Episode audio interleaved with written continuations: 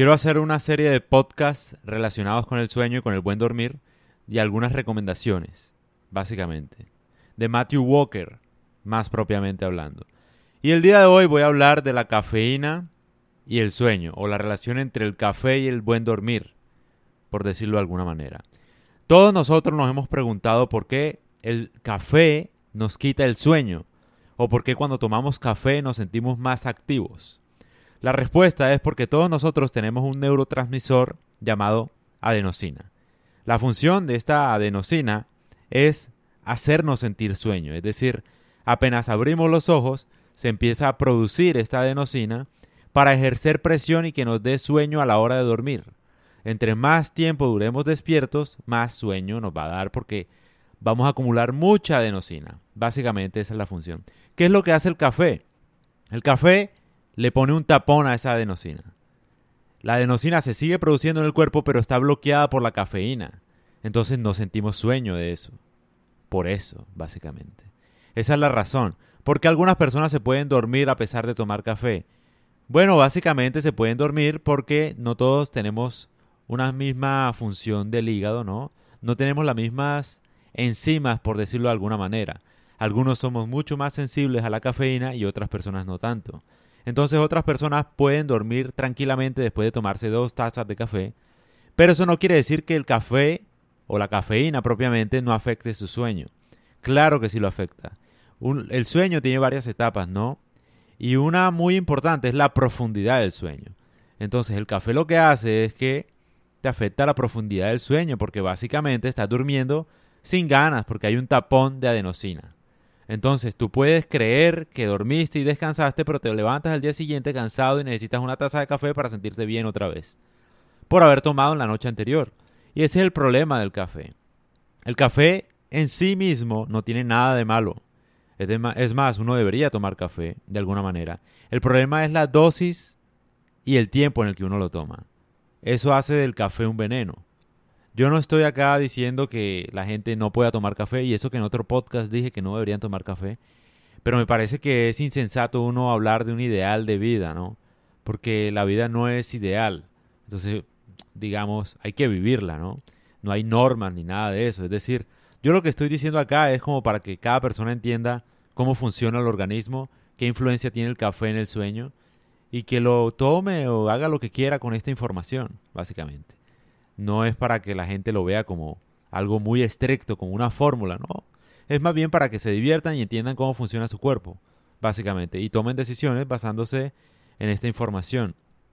Toda esta información es de Matthew Walker.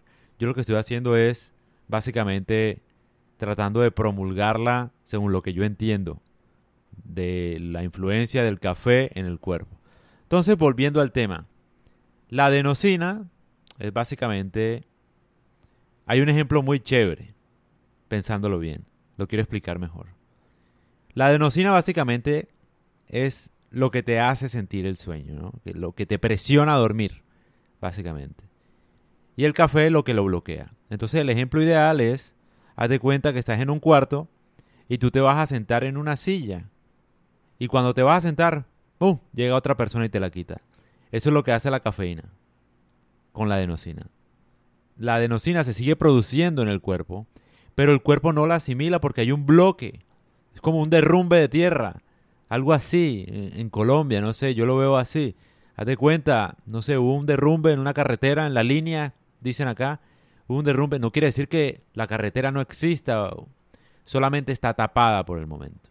Toca esperar a destaparla. Y eso es lo que pasa con la cafeína.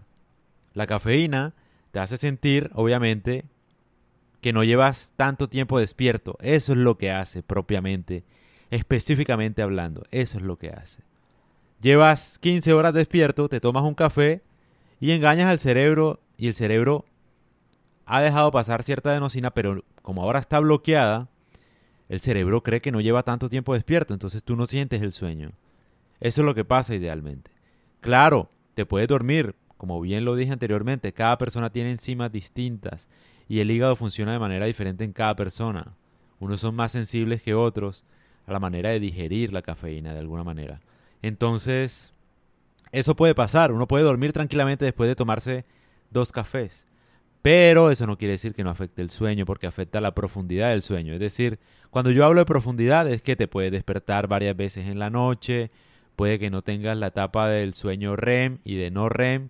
Entonces, al día siguiente, en palabras propias, no científicas, te sientes cansado por tomar café anteriormente. Entonces, esa gente que duerme bastante pero no descansa, tiene problemas con la profundidad del sueño o con el sueño REM, por ejemplo, no sueñan. Entonces, eso es lo que pasa con el café, tiene una gran afectación. Entonces, ¿cuándo se vuelve el café un veneno?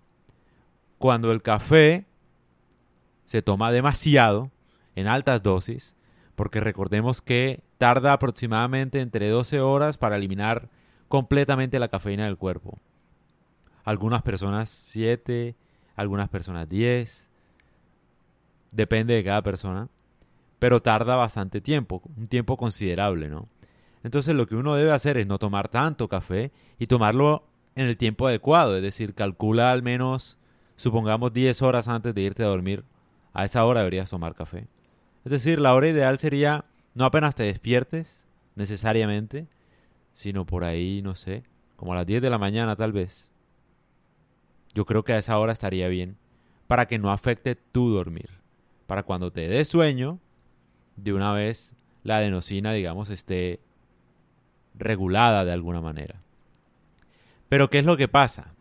Como eso es un tapón, haz de cuenta, tú te vas a dormir hoy a las 8 de la noche. Te tomaste dos tazas de café. Te acostaste normal. Dormiste mal, obviamente. Al día siguiente tomas café para sentirte mejor. Cuando el café pierde su efecto, cuando la cafeína pierde su efecto sobre la adenosina, ocurre un tsunami, te cae una avalancha encima, te llega un sueño pesadísimo. Y eso es lo que le pasa a la gente. Esa gente que después de 3 de la tarde necesita un café porque no puede con su vida. Exacto. Porque se libera toda la adenosina que estuvo tapada anteriormente por la cafeína. Entonces lo que hace es vuelve y toma café y vuelve y la tapas, ¿no? Eh, ese es el ciclo y ahí donde el café puede ser riesgoso para tu salud, para tu dormir, porque básicamente casi todas las enfermedades, por no decir todas, dependen del buen dormir de uno. Decían algo muy interesante y es que si un médico, antes de formular algo, debería preguntarle a su paciente cómo duerme. Ahí sabe muchas cosas.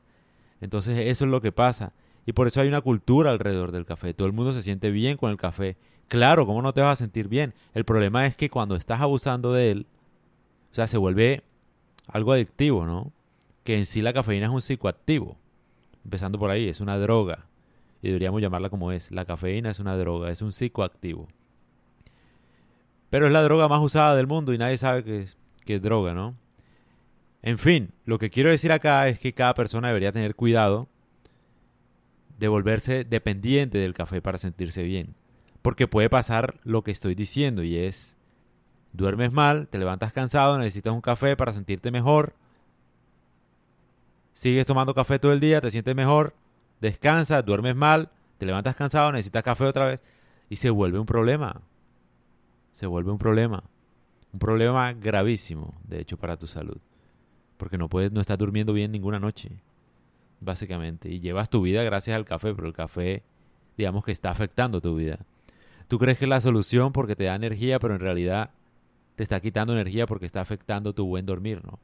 Entonces te levantas cansado y necesitas un café para sentirte bien, pero es por el café que te sientes cansado porque no dormiste bien la noche anterior que tomaste café. Parece un trabalenguas, pero sí. Entonces básicamente es eso. No estoy diciendo que el café sea malo. Yo dije anteriormente que el café es malo. Pero no es necesario. Es decir, la vida uno no la vive en ideales ni prohibir las cosas, sino entenderlas más bien. Puedes tomar, claro que sí, puedes tomar café. El problema es hacerlo en las dosis adecuadas y a la hora adecuada.